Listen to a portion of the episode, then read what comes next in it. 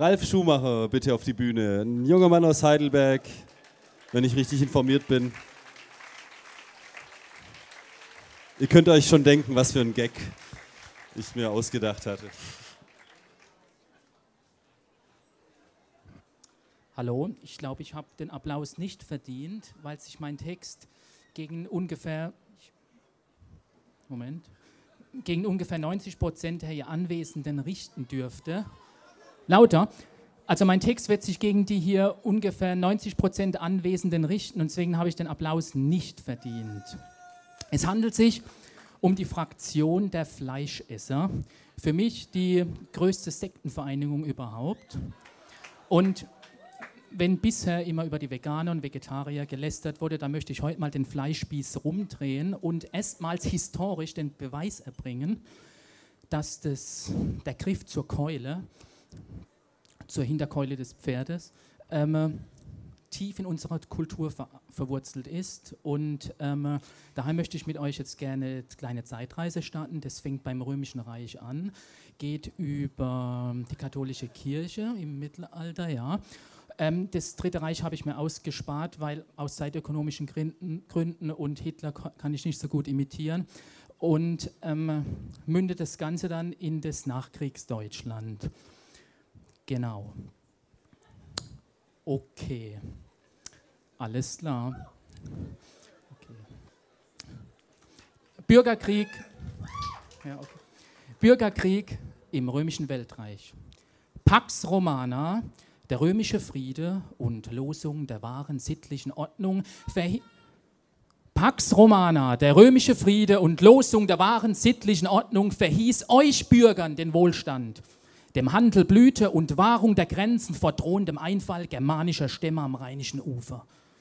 Die Sittengesetze in marmorne Säulen gemeißelt erhofften Heilung des Volks nach tiefer Spaltung durch Bürgerkrieg. Denn das römische Gesetz sollte einen das Land nach innerer Unruhe. Damals tat kühn sich hervor Kaiser Augustus mit mächtiger Pranke, des Weltreichs wankende Säulen mit ehernem Arme zu stützen, Ordnung zu schaffen und euch Bürgern zum Glück zu führen, heiligt der höhere Zweck selbst die blutigste Gräueltat. Jedweder gärende Aufruhr im befriedeten Reiche ward niedergestreckt mit des Schwertes Schärfe, ward niedergebrannt wie trotzendes Donnengestrüpp. Die Pazifisten empörten, äh, empörten sich doch vergebens, denn Heil dir Augustus, Bezwinger des Zwiespalts, des einenden Friedens, göttlich Gesandter, du nährest an deiner Brust uns Gesünder. Die heilige Inquisition Eins sprach auch Jesus, der Menschheit Erlöser, ich bin der Weinstock und ihr seid die Reben. Wer in mir bleibt, vollbringet die Frucht des Heiligen Geistes, begegnet dem Nächsten mit selbstloser Liebe. Sanftmut umlagert, befriedet sein Herz und der Männerherztrieb, der treu seinem Weib sich verschrieb, wird nimmer der Ehegelöbnis lösen.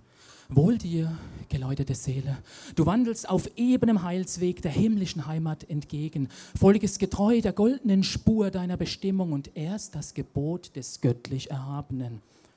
So verlautet der Mann des allmächtigen höheren Willen, so verlautet ward das Edikt der katholischen Kirche, jene Eintracht im Geiste des neuen Gottesvolks, jene Reinheit des Leibs unseres Herrn und gnädigen Heilandes Jesus darf nicht geschändet, darf nicht durch Sündengeschwüre verderbt sein, wie durch Hexengebaren in unserer Mitte sich zeiget. Stoßt drum des Teufels Frucht aus dem heiligen Bund der frommen Gemeinde, entreißt sie dem Weinstock und lasst sie verdorren. Sammelt den Unrat, bereitet das Feuer und loh, lasst sie flammen. Denn Heil deiner Schrift, Augustinus, dein Ohr, es hing an der Lippe Gottes und schrieb es dann nieder, was göttlicher Mund offenbarte. Nachkriegsdeutschland. Deutschland, so liegst du in Trümmern da nieder, gebrandmarkt vom Krieg und doch befreit vom knechtigen Joch eines geistig verwirrten Adolf Hitler. Seine hohlen Worte gedroschener Phrasen verstummten, der ewig rauschende Schwall vermeintlicher Wahrheit versiegte. Doch siehe, Neues brach auf, aus verschüttetem Quell längst entdämmerter Hoffnung schönerer Tage. denn urmächtiger Wille menschlichen Schaffens, tätiger Fleiß unzähliger Trümmerfrauen, die die Trümmer den Schutt beiseite gewuchtet. Ehre den Frauen und Lob ihre Hände all dienlichem Werke, die mit Hingabe erst den Neuaufbau hatten ermöglicht. Schon stemmt mit wiedererlangter vereinter Kraft sich der Städte stolz erhebender Bau in das gläserne Reich der habenden Lüfte. Schon schwemmt als Segenswog in die Geschäfte allerlei Ware. Wiedergekehrter Alltag pulsiert, der Handel floriert und heller ertönen wieder Gesänge des Frohsinns im Busen.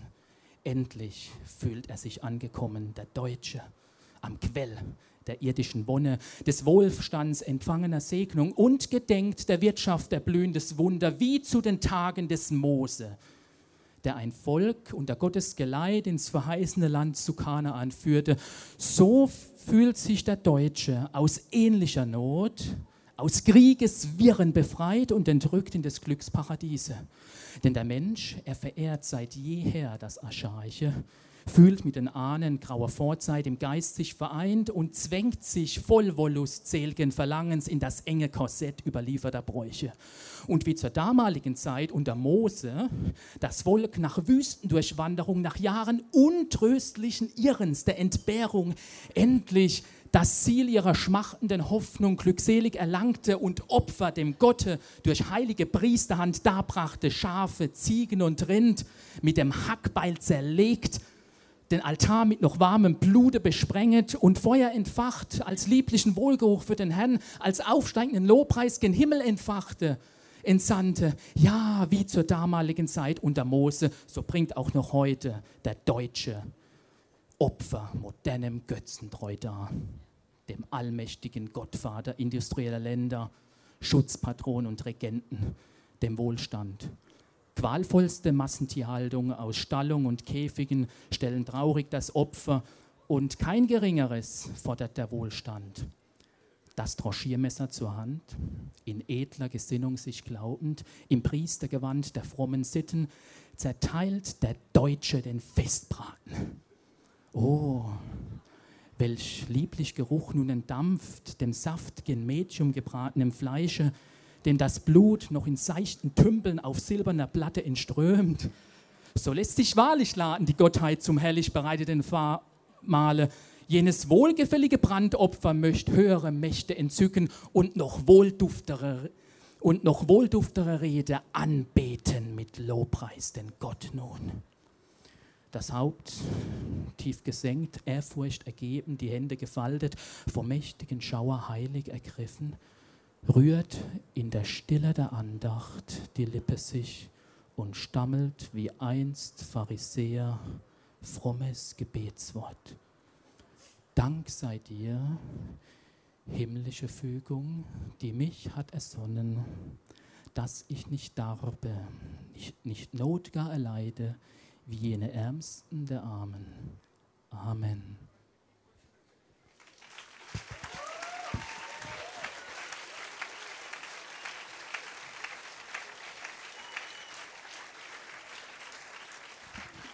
Ralf Schumacher, vielen Dank.